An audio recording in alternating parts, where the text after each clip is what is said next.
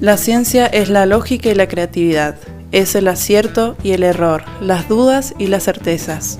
La ciencia es el método y la pasión, es el científico, el docente, el alumno, el laboratorio, la universidad y la sociedad. La ciencia no se agota en el paper, la ciencia está hecha para ser contada. Bienvenidos a Ciencia Pública, el podcast de la Universidad Nacional de Cuyo, en el que charlaremos con científicos sobre ciencia y su recorrido personal. Mi nombre es Cristian Quiroga. Mi nombre es Denis Illesca. Mi nombre es Bárbara Bustos.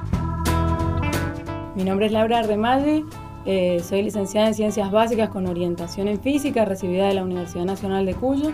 Estoy haciendo mi doctorado en el grupo de Física de Partículas y Teoría de Campos del Instituto Balseiro y soy jefa de trabajos prácticos de la Facultad de Ciencias Exactas y Naturales de la Universidad Nacional de Cuyo. Bueno, Laura, bienvenida a este podcast de ciencia pública. Vamos a charlar un poquito nada más y nada menos que del vacío cuántico, también de todo lo que tiene que ver con la constitución de la materia, nuestro universo, también tu historia de vida. Vamos a recorrer un poquito todo lo que ha sido este camino que has transitado. Bienvenida y para empezar así de entradita nomás queremos saber qué es el vacío en la concepción clásica, digamos, qué, qué es para nosotros, cómo hemos definido el vacío en nuestra cultura y qué es el vacío cuántico, cuál es la diferencia entre esos dos conceptos. Bueno, en primer lugar, gracias por haberme invitado. Y bueno, para arrancar, eh, arrancamos con un tema fácil, ¿no? Con el vacío. eh, en primer lugar, bueno, el pensamiento sobre qué es el vacío ha ido cambiando a lo largo del tiempo. Antiguamente estaba toda la teoría del éter, eh, en la que, bueno, los antiguos griegos creían que había algo, había una sustancia, la quinta esencia, algo que estaba cubriéndolo todo y a través de la cual la Tierra se movía. Eh, pero después, con la época de Newton, cambia mucho el, pensamiento sobre qué es el vacío.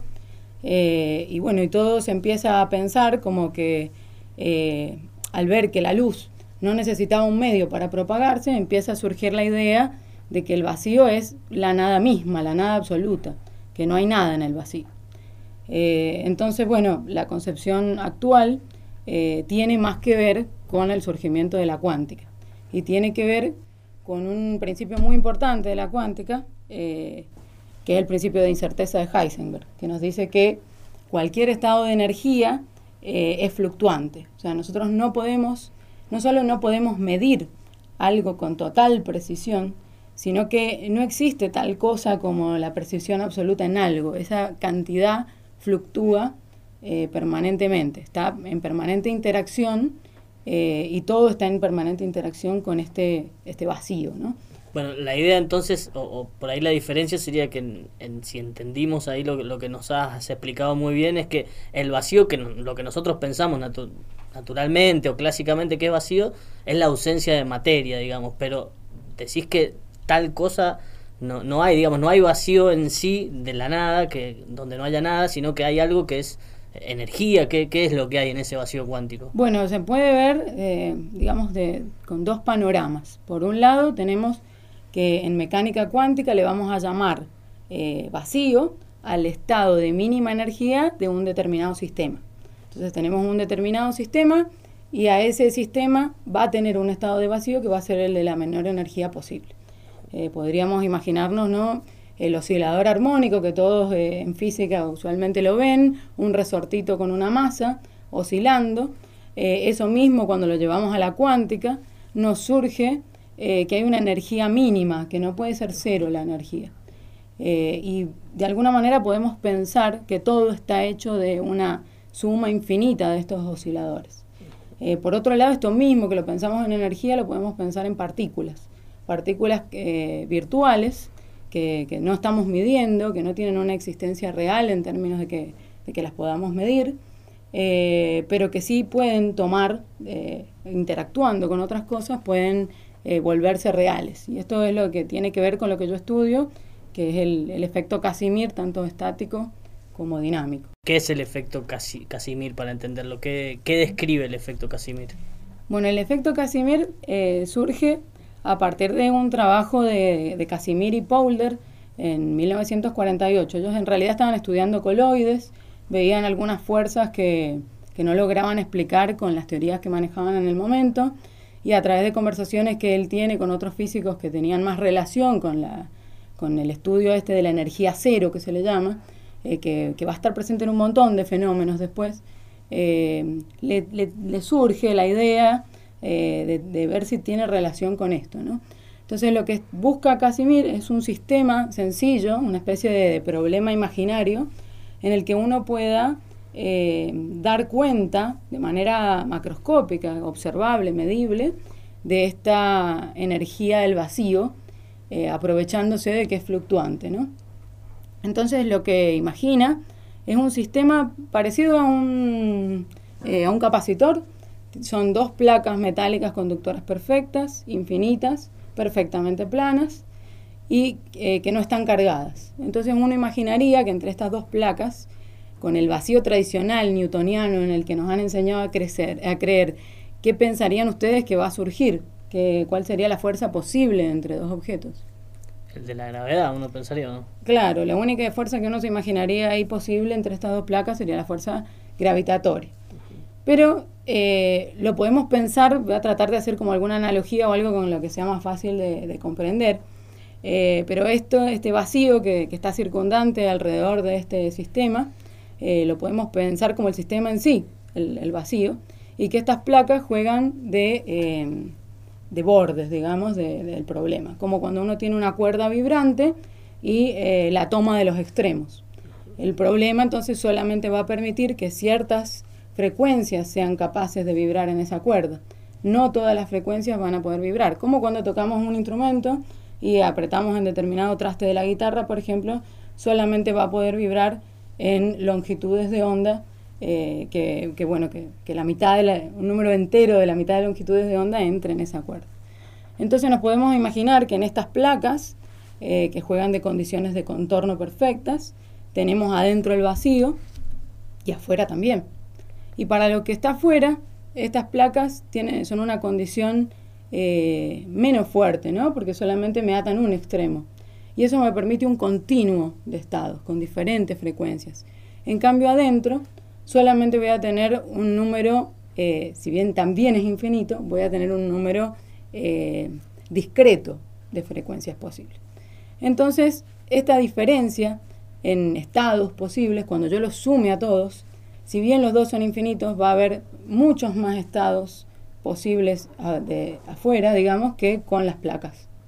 Y esta diferencia de energía que se produce eh, al tener más modos de oscilación afuera que adentro, genera una diferencia de energía que siempre las diferencias de energía se traducen en fuerzas. O sea, vos estás diciendo que cuando ponemos dos placas en el vacío, se atraen. La fuerza va a ser atractiva para conductores, que era el problema ideal. Y en ese momento que Casimir lo plantea, ellos eh, en esa época se hacen algunos experimentos pero no manejaban la tecnología para tener precisión en esos experimentos. Además, eh, hay que pensar el tamaño de esto, ¿no? Porque estamos hablando de una fuerza que es proporcional a la inversa del cuadrado de la distancia. Y es una fuerza que eh, a distancias del orden de los 10 nanómetros es de una atmósfera. Pero si nos vamos más lejos, disminuye muy rápidamente, porque disminuye con el cuadrado de la distancia. Que si cuando hablaste que a la distancia de 10 nanómetros es de una atmósfera, dijiste... La presión que genera, ¿no? Porque estamos pensando en esas placas, serían como infinitas, en realidad en un experimento tendrían es mental el experimento. Claro, pero el, experimento se ha hecho y ha ido mejorando, ¿no? En, la época en que esto se, se pensó, eh, los experimentos eran muy imprecisos, creo que tenían alrededor de un 15% de eh, de incerteza alrededor de lo, de lo que estaban midiendo, pero sí efectivamente veían que habían medido algo eh, no esperado. Eso es una fuerza, cuando la, pusiste la fuerza en valores de atmósfera, para que entendamos, una fuerza eh, fuerte que se, puede se puede percibir visualmente, es débil la fuerza entre las dos placas. ¿De qué magnitud comparada con, Es una fuerza que, que decae muy rápido con la distancia pero que a esas distancias eh, es una fuerza, es la fuerza más importante y que es la que puede generar que, por ejemplo, en dispositivos nanométricos, que ahora sí se está trabajando en, digamos, todo lo que es circuitos y micromáquinas, eh, que tienen circuitos muy, muy pequeños, y sí podría pasar que algunos componentes que estuvieran muy cercanos entre sí, a distancias nanométricas justamente, eh, se acerquen al nivel de pegarse. Y es muy difícil, o sea, romperíamos el material al despegarlo. Podría ser un efecto indeseado, digamos, dentro de... Claro, entonces uno tendría que tratar de compensarlo y evitarlo en, en un sistema eh, muy pequeñito, digamos, a escala muy pequeña. Pero también uno podría tratar de usarlo a su favor, eh, porque no solamente nos interesa estudiar este fenómeno eh, para este experimento que propuso Casimir para comprobar que realmente existía esa fuerza. En Argentina tenemos solamente por ahora en, esto, en esta clase de efectos teóricos o prácticos también, experimentos? ¿O han iniciado algo experimental? Eh, en el área que yo estoy trabajando eh, es todo teórico, eh, hacemos teoría de campos y, bueno, es bastante matemático todo. yo estoy en el grupo de partículas y campos del Instituto Balseiro haciendo mi doctorado con César Fosco. Y, bueno, él es el que ha, digamos, empezado con el estudio de este tema hace algunos años y, y ha ido llevando gente a, sumarse a esto. Eh, que yo sepa, no quiero mentir, pero que yo sepa, no hay experimentos de esto eh, en Argentina, pero sí hay argentinos trabajando en esto en el exterior, como Ricardo Deca, que es un experimental muy importante que, que está trabajando en esto en Estados Unidos para meternos un poquito, estuvimos hablando del vacío, de cómo está compuesto, de la diferencia con el vacío cuántico, y lo otro que se le contrapone casi por propio peso es la materia, ¿no? O sea, por lo menos acá hablamos que el vacío no está vacío en sí, bueno, todo lo que has explicado muy bien Laura, pero la definición de materia, digamos, ¿cómo, cómo se define desde el punto de vista física la materia?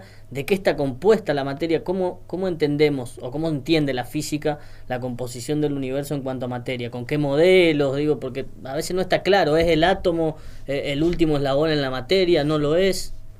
Bueno, eh, la mayoría de la gente que no está metida en ciencia, eh, en el colegio aprendió ¿no? que, existen los átomos.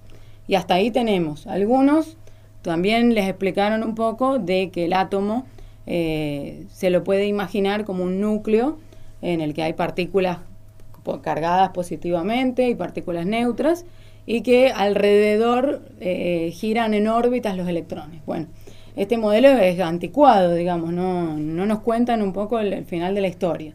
Por ahí en este ánimo de contar las cosas cronológicamente, eh, nos hacen que quedemos completamente sorprendidos cuando nos cuentan algo que en realidad se sabe hace mucho tiempo. Y bueno, eh, de la materia usual, eh, lo que sabemos es que está compuesta ¿no? por estas partículas que habíamos dicho, pero de estas, el electrón y las partículas del núcleo, que serían el protón y el neutrón, el electrón hasta el momento parece una partícula indivisible. ¿Qué queremos decir hasta el momento? Y que en todos los experimentos que se han hecho de colisiones de partículas, no se puede partir un electrón, ni se, ni se ha visto ninguna consecuencia eh, posible que atestigue que el electrón podría tener una estructura interna. En cambio, sí pasa eso con las partículas del núcleo, con los protones y los neutrones, que están a su vez compuestos de quarks. Y los quarks tienen una característica muy especial. Estos quarks, tanto el protón como el neutrón, están formados de, tres quarks eh, de dos tipos. Y según si tiene dos de uno y uno del otro, o al revés, es neutrón o es protón. Eh, pero bueno, la característica que tienen estos quarks, que los hace súper interesantes, es que cuando están así cerca en el, en el núcleo, eh, se comportan prácticamente como si estuvieran libres entre ellos, eso se llama libertad asintótica, pero cuando se tratan de alejar, eh, la fuerza que los une es fuertísima. ¿Está bien? Entonces esta es... Es antiintuitivo eso, nosotros, para nosotros siempre la, la, fuerza va cayendo cuando te separas, con la distancia, ¿no? Como decimos. Claro, bueno, esta fuerza se comporta de una manera bastante... Sí, tiene algunas características con las que no estamos acostumbrados. ¿Y hay un modelo que explica eso, que explica toda esa familia de partículas? Claro, hay un modelo muy importante que es el modelo estándar eh, que trata de, dar cuenta de todas las interacciones posibles que hay entre las partículas elementales y quiénes son los mediadores de esas relaciones. Uno puede tener como una especie de, triángulo relacionando las partículas que existen eh, con las fuerzas y los campos. Entonces uno puede todo lo puede ver desde el punto de vista de los campos que generan estas partículas. Esto sería la influencia que, ejerce algo sobre todo el espacio. Entonces uno puede pensar en función de los campos. se lo puede imaginar al modelo en función de las partículas y de cómo éstas se colisionan entre ellas, generando distintos tipos de interacciones que pueden eh, generar nuevas partículas y demás. Eh, y también lo puede pensar todo en función de las fuerzas que existen, ¿no? Las fuerzas que conocemos, que son la fuerza de interacción débil, la fuerza fuerte, el, la fuerza electromagnética, que junto con la débil tienen una teoría que las describe juntas bastante bien. Y también tenemos la, la gravedad, que bueno, que es bastante complicada. Es una fuerza que todavía no logra unificarse, por lo menos en lo que es la relatividad general, que es como, como relacionamos la, la gravedad eh, con la geometría del espacio, del espacio-tiempo. Eh, eso todavía no logra unificarse de una manera satisfactoria y que sea comprobable experimentalmente con las otras teorías. Pero bueno, el modelo estándar reúne esas otras tres, ¿no? La el electromagnetismo, eh, la fuerza débil y, la fuerza fuerte. Mencionaste que podemos pensar en esto en función de las partículas. A mí me gustaría preguntar, ¿el, ¿el, vacío puede generar algún tipo de partícula por sí mismo o necesita alguna perturbación externa o esto no es posible? Bueno, es muy profunda la pregunta en realidad, porque si nos imaginamos al vacío como una cuestión de una energía fluctuante, eh, se están creando y aniquilando permanentemente partículas en el vacío. Eh, por ahí hay científicos que piensan que uno no necesita nada más, o sea que el vacío tiene la capacidad de crear la materia, de crear las cosas. Y, bueno, en este modelo, el modelo estándar, eh, es justamente a partir de este vacío y de la interacción que, que, tiene todo con ese campo que se van creando la masa de las partículas y demás. Esto que le llaman el campo de Higgs.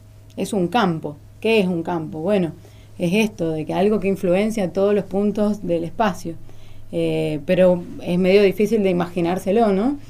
Eh, y esto, esta interacción que tiene es la que genera lo que podemos ver como partículas, ¿no? Como cosas que tienen características como la masa, que es lo que nos hace que las, que las percibamos eh, o que interactúen con la luz, ¿no? Otra cosa que hace que percibamos. Hablaste de la gravedad recién como la figurita difícil ahí del modelo, ¿no? Para entenderla. Eh, ¿La gravedad juega un papel? ¿Está presente en el vacío? Eh, ¿Está ahí en el vacío también? Porque es la fuerza por ahí más cotidiana que nosotros em, tenemos día a día y que, y que la palpamos. ¿Está en el vacío la gravedad? Bueno, qué pregunta. ¿eh? Eso habría que ver qué, qué, hacen en los años que vienen los físicos que están en la punta de esos temas. hay teorías en las que hay una partícula eh, que se relaciona con las interacciones gravitatorias. Eh, y bueno, están las teorías de cuerdas también que tratan de dar cuenta de eso. Yo no soy especialista en eso, así que no me animo a hablar mucho. Pero eh, si la gravedad la pensamos como que está generada por la geometría del espacio, del espacio-tiempo, ¿no? La, la curvatura del espacio-tiempo se manifiesta como esta fuerza de gravedad bueno, es algo sumamente profundo. Tal vez haya para las otras fuerzas interpretaciones similares, ¿no? Eh, habría que ver cómo se unifica todo, pero obviamente que si la fuerza de gravedad se puede representar por partículas y campos, también tendrá eh, una energía de vacío y como el, el resto. ¿Qué sería la masa? Bueno, qué buena pregunta. Vieron que cuando pasó todo esto del, del experimento del colisionador de hadrones y se descubrió el, bosón de Higgs, todos estaban esperando ese momento. ¿Por qué era tan importante ese momento? Bueno, eh, siempre en la física son muy importantes las simetrías. Entonces, donde nosotros tenemos ciertas simetrías, sabemos que hay ciertas cantidades conservadas eh, de la física que son importantes. Y este modelo, el modelo estándar, tiene simetrías así muy importantes. Y si uno parte de un modelo con ciertas simetrías, eh, y parte pensando que existe este campo de Higgs, eh, este campo de Higgs, y en particular el bosón de Higgs, produce sobre los otros campos lo que se llama ruptura de simetría. Y en esa ruptura de simetría hace que tomen masa las partículas. Es bastante difícil de explicar en términos así cotidianos, no se me ocurre ahora una analogía sencilla, pero de alguna manera si pensamos, no sé, eh, que tenemos una mesa y un lápiz, ¿no? Y lo ponemos vertical al lápiz y lo suelto. Eventualmente podría caer para cualquier lado, ¿no? Pero cae para uno en particular. y eso depende de una pequeña diferencia ahí en el momento de soltarlo. Bueno, habiendo un montón de posibilidades, nosotros vivimos en un universo que tiene un cierto campo de Higgs con una cierta energía de vacío para ese Higgs. Y en ese universo, con esas características, eh, es la interacción que tiene ese bosón, esa partícula, con las otras partículas que no, tendrían masa si no fuera por esta interacción, que adquieren masa las partículas. Bueno, vamos a, recorrer un poquito tu camino más, más personal, Laura, para, para ya salir un poco de la física teórica. ¿Cómo llegó Laura Remaggi a la física primero? ¿Cómo fue la conexión? ¿Cuál es tu primer recuerdo por ahí de conexión con la ciencia, quizás, y no, no con la física en particular? Oh, qué difícil. La verdad, decidí estudiar física muy a último momento, en quinto año, pero con mucha convicción de que eso me gustaba.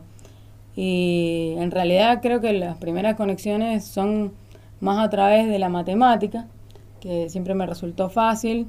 Me acuerdo que en la escuela primaria hacía, cuando los demás iban copiando las operaciones, yo las copiaba y las resolvía. Y después me, para no llevarme tarea a la casa y tener más tiempo de jugar. Eh, y bueno, lo mismo toda la vida, o sea, en la secundaria también quería más tiempo para tocar la guitarra, entonces hacía rápido todo lo que fuera de matemática, de física, lo hacía en el colegio. Tuve una muy buena profesora de física en la secundaria, que la tuve los últimos dos años de secundario, y que capaz ella no sabe lo importante que puede haber sido, digamos, en, mi vida. Eh, ella me hizo participar, Eugenia Richardi se llama, le mandamos un beso. Eh, ella me hizo participar en una feria de ciencias y me hizo preparar eh, dos clases. Me hizo sentir, o sea, me, dijo, prepárate este tema en la biblioteca. Me acuerdo que, estudié las fases lunares y las mareas y, lo di el tema y, y, llevé una maqueta y todo para explicarlo. Y en otra oportunidad teníamos un lindo laboratorio en el que hacíamos experimentos de estos con carritos y de fuerzas y demás, algunos con agua, ondas en, en, cubas de agua. Y también hubo un experimento de esos en que me dejó eh, hacer como de profe en el experimento y fue una experiencia re linda. Eh, el, el, otro me acuerdo que lo preparé con una compañera y, y bueno, eso me, me, confundió un montón porque yo tenía la idea de que iba a estudiar algo artístico y, y ahí empecé a dudar mucho y tenía facilidad para distintas cosas. Pero bueno, ahí un poco tenía en cuarto año la convicción de que iba a estudiar psicología. Siempre me ha gustado la filosofía, la psicología, todo lo que es las ciencias sociales me interesan. El contacto con la gente, la comunicación. Eh, sin embargo, siempre tuve mucha facilidad para todo lo que era matemática, física, las ciencias naturales. Y también en esto de la filosofía me imaginaba ilusamente en esa época que muchas preguntas me las podría responder estudiando ciencia. Y yo creo que las preguntas se han profundizado y son cada vez más importantes. Pero bueno, es lindo poder dudar, preguntarse cosas. Creo que con los años lo que aprendí es a aceptar la duda como parte de, de la manera, del estilo de vivir de uno. Y bueno, decidiste estudiar física, dijiste ya te viendo el secundario. ¿Y cuál fue el recorrido académico que hiciste? Bueno, primero empezar a buscar carrera, no encontraba nada de física en Mendoza en ese momento, en el 2003, eh, que empecé la carrera, no había eh, opciones para estudiar física en Mendoza y la opción más cercana para no alejarme tanto de mi familia era ir a San Luis. Así que, bueno, gran parte de mi formación la hice allá, de hecho cursé toda la carrera allá. Y bueno, y después me interesé por la física médica y empecé a hacer algunas materias optativas en esa área eh, eh, relacionado a, a, la dosimetría en radioterapia, que es medir la dosis que se le da al paciente cuando se le hace un tratamiento de radioterapia. Y bueno, me empezó a interesar eso, empecé a estudiar más de eso y eh, cuando ya había terminado de cursar, me volví a Mendoza y, y acá empecé a hacer la tesis en, en la FUESMEN, eh, con Darío Sanz eh, en lo que era dosimetría en radioterapia, hice el curso de dosimetría en radioterapia y empecé a medir dosis con unos diodos en el cuerpo de la gente. No me sentí cómoda en eso, no, no era lo, que yo me, hacía sentir mejor. Tal vez también en ese momento no solamente necesitaba explorar más qué áreas de la física hay, porque está la física aplicada, como es el caso de la física aplicada a la medicina, eh, que también se puede hacer investigación en esa área, pero también estaba la física experimental, la física teórica, y tal vez cuando uno está eh, todavía eh, haciendo las materias de la carrera y demás, no tiene tanta idea de, cómo sería su vida trabajando, cómo sería su vida haciendo investigación. Bueno, así que ahí dejé y tuve como una crisis vocacional tremenda. Dejé, nunca he dejado más de seis meses la física, es una adicción que tengo, no la puedo dejar. Eh, así que bueno, ahí me tomé un tiempo y, estuve, bueno, lo que me volvió a traer a la física fue la docencia, porque me puse a dar clases particulares y, al explicarle a otros lo que uno hace o lo que a uno le gusta, eh, uno se da cuenta del grado de entusiasmo que tiene y cuánto le gusta lo, lo, que ha ido aprendiendo a querer con los años de estudio. Y decidí, eh, en ese momento no estaba la Facultad de Ciencias Exactas y Naturales de la Universidad de Cuyo, sino que era el ICB, el Instituto de Ciencias Básicas, y decidí para no volverme a vivir a San Luis, si bien la pasé muy bien allá, en ese momento no tenía los recursos para volver a hacer toda una mudanza para allá, eh, así que empecé, eh, digamos, lo que me faltaba de carrera eh, acá en Mendoza. Y apenas empecé, surgió la posibilidad de ir con una beca de promoción para la investigación al Instituto Balseiro, a cursar algunas materias y a hacer mi tesis de licenciatura. Bueno, y allá hice mi tesis de licenciatura en algo experimental, también de ciencia básica, que era medir propiedades magnéticas eh, de algunos materiales interesantes. Eh, mencionaste que ya en el principio tenías varias opciones a elegir. ¿Te dedicas a otras cosas aparte de la física, por ejemplo la música? Eh, sabemos que sos compositora, cantante. ¿Te gustaría contarnos al respecto? Bueno, sí, todo para mí eh, todo lo que es el arte y la ciencia es como que vienen de un mismo lugar. Eh, yo lo siento unidos adentro mío. Me gustaría con los años poder llegar a hacer em, ya sea actividades de divulgación o, de, genuinamente de ciencia en las que pueda haber, eh, digamos, la conexión entre esas cosas. Porque claro, ahora yo desde que empecé mi doctorado dejé la, lo que era la física aplicada y la física de experimental y probé lo que era la física teórica. Y de ahí me di cuenta que me sentía realmente cómoda y que, y que bueno, que, es lo que más disfruto, lo que más me gusta. Eh, pero bueno, no, no concibo mi vida sin eh, la música, por ejemplo, sin el arte, y, y, no me alcanzaría solamente dedicarme a la física para sentirme completa. Lo mismo a través del trabajo en docencia he encontrado también una posibilidad de, de hacer toda la parte que me gusta de comunicación, de, la parte social, de, relacionarse con el otro y, compartiendo además esta, la pasión por lo que uno le gusta. Y bueno, y respecto de, lo del arte, nada, eh, he tocado la guitarra desde los 14 años. Eh, desde chica componía sin darme cuenta porque, ponerle a los 2, 3 años, mi papá me hacía grabar con un grabadorcito y las canciones que, que, uno normalmente canta cuando es chiquito, como el arroz con leche, yo agarraba y les cambiaba la letra. Y después de a poco empecé a escribir poemas y después empecé a ponerles melodía a los poemas y los cantaba, bueno, como cantamos todos en la ducha. Nada más que yo lo llevé desde la ducha, me fui mucho más después. Pero bueno, empecé así. Después, eh, no, en ese momento no tomé clases de canto ni nada, pero sí estaba en el coro del colegio primario que no me gustaba mucho porque te hacían cantar canciones que no eran las que a uno le gustaban, pero que también te educa y te, ayuda a mejorar, a mejorar en ese aspecto. Siempre he dibujado, me encanta dibujar, pintar, eh, todo lo que es manual. Hablaste de momentos difíciles. Eh, sos eh, una mujer haciendo ciencia, con todo lo que eso significa.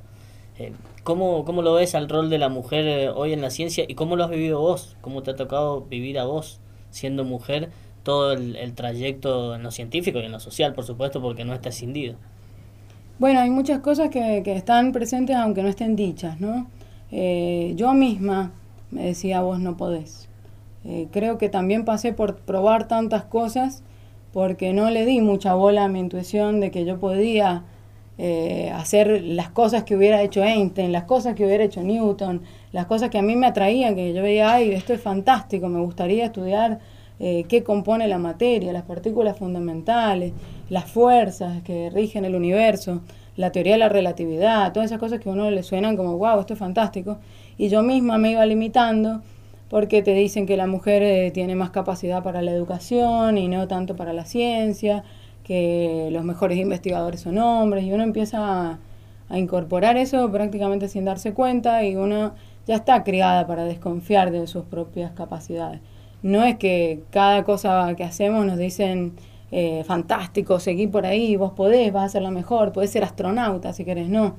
Entonces uno se plantea todo desde el punto de vista de eh, si esto va a ser compatible con tener familia, eh, si, bueno, eso es uno de los puntos que siempre te dicen, no, pero que si soy investigadora vas a andar viajando por todos lados y cómo vas a hacer y cómo vas a tener una familia, así, bueno, dejándole siempre a la mujer un lugar como de espectadora en, eso, en esas áreas. Pero además, bueno, yo tuve la, la mala suerte, pero también eh, me permitió fortalecerme un montón de vivir eh, violencia de género directa, no, eh, no relacionada a mi, a mi carrera. y bueno, eso me marcó un montón, porque es algo que viví tanto en la adolescencia como ya siendo adulta. En mi primer año de doctorado la pasé muy mal con una pareja violenta, estando embarazada yo y, y después con mi hijo muy chiquito. Eh, y bueno, fue una experiencia súper fuerte, que, que bueno, traté de ser fuerte en el momento, seguí con mi carrera. En el momento que pasaba todo eso, capaz yo en mi casa le pasaba re mal y después iba y tenía que cursar teoría de campos 1. Y me acuerdo que rendimos un final que tenía, no sé, uno fue de 6 horas y otro, el de teoría de campo 2, creo que fue de 8. Eh, estudiaba todo el tiempo, estaba muy sobreexigida. Y, bueno, cuando logré salir de eso, que la verdad que tengo que, que agradecer mucho también a, a, la física en ese sentido, porque en ese momento yo estaba en el Instituto Balseiro y el estar ahí primero me hizo sentir capaz. Y por otro lado, allá, bueno, la asistente social fue una persona que me ayudó muchísimo. Eh, me acompañó la primera vez que fui a la abogada, eh, hasta me ofrecieron ayuda psicológica y yo ya rápidamente había conseguido una psicóloga, entonces no me hizo falta, pero estaban siempre el asistente social y la psicóloga pendientes de cómo estaba yo, si iba mejorando en eso. Y bueno, eh, igual pasa que uno se hace el fuerte y sigue remándola, remándola, y después de repente y sin entender muy bien por qué, eh, empecé a estar completamente desconcentrada, no podía estudiar bien, estaba, digamos, muy desganada, con mucha dificultad para, para hacer mis cosas y de a poco me fui dando cuenta que estaba, que estaba mal. Al principio también no la pegaron mucho, me tiraron un diagnóstico que no era y después de mucho remarla eh, me dijeron que lo que tenía era una depresión bastante grave, que también tenía raíz en todo eso que, que había vivido y de la que por suerte y a pesar de, de, que también ese no podés a mí me lo repitieron incontables veces, desde profesores en la facultad que te decían cómo va a poder si es mujer o cosas así, hasta la pareja que tenía, que me dijo, cuando yo quería entrar al grupo de partículas de campos, me dijo, tengo amigos recibidos en Balseiro mucho más inteligentes que vos, que no han podido entrar. Y, y a mí me abrieron las puertas eh, sin ningún problema. Creo que también está en la personalidad de uno, la actitud, y cuánto a mí me gustaba y me entusiasmaba, y que ellos veían cuánto yo disfrutaba lo que estaba haciendo. Eh, y ese no poder me lo repitieron incluso los médicos, que en su momento cuando me vieron tan mal, eh, me dijeron vos no vas a poder volver a estudiar ni a trabajar. Yo tuve que volver con mi familia, buscar el apoyo de la familia, de los amigos, de los amigos de siempre, la familia que siempre estuvo.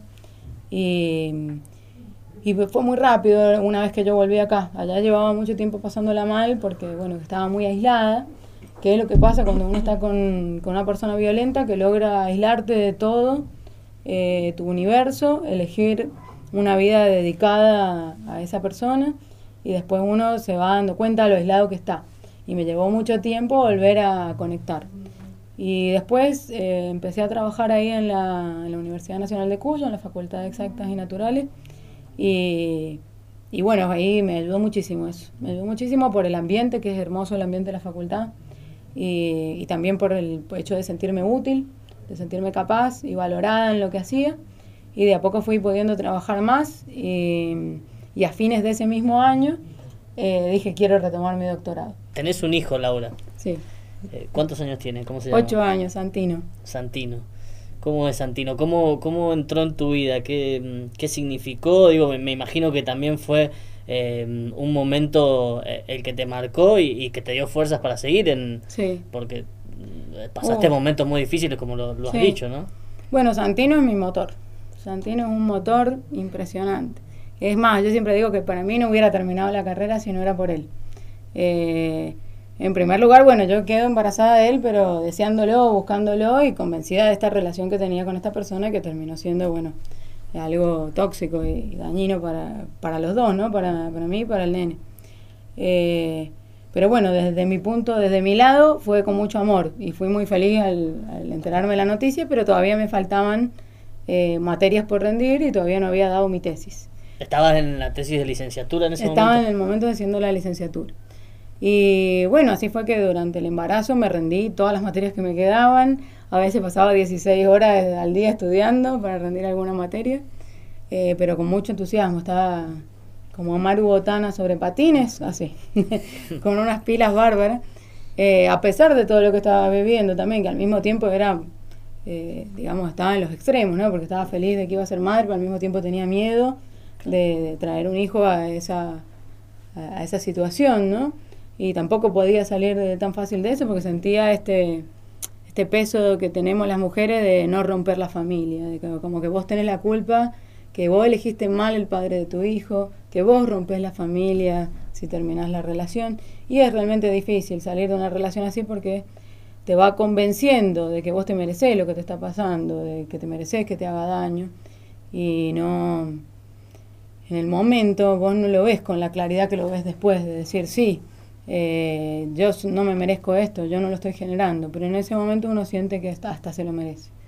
Es muy difícil eh, poder salir y, toda la decisión viene de adentro de uno. Laura, para ir cerrando, ha sido un gusto realmente charlar con vos. Ha sido muy placentera la charla eh, con nosotros aquí en Ciencia Pública. Eh, para ir cerrando, siempre a, todos le decimos lo mismo, un mensaje, una idea para, para cerrar la charla. Bueno, que no existe una sola vocación, que uno puede tener múltiples eh, virtudes, capacidades y gustos, y que uno tendría que hacer con muchas ganas, con mucha pasión, todo aquello que le guste, independientemente de si te sale bien y de qué opinan los demás de cómo te sale. Gracias, Laura. No, gracias Esto fue Ciencia Pública, el podcast de la Universidad Nacional de Cuyo. Recordá que nos podés encontrar en nuestras redes sociales, Instagram y Twitter, como Ciencia Pública.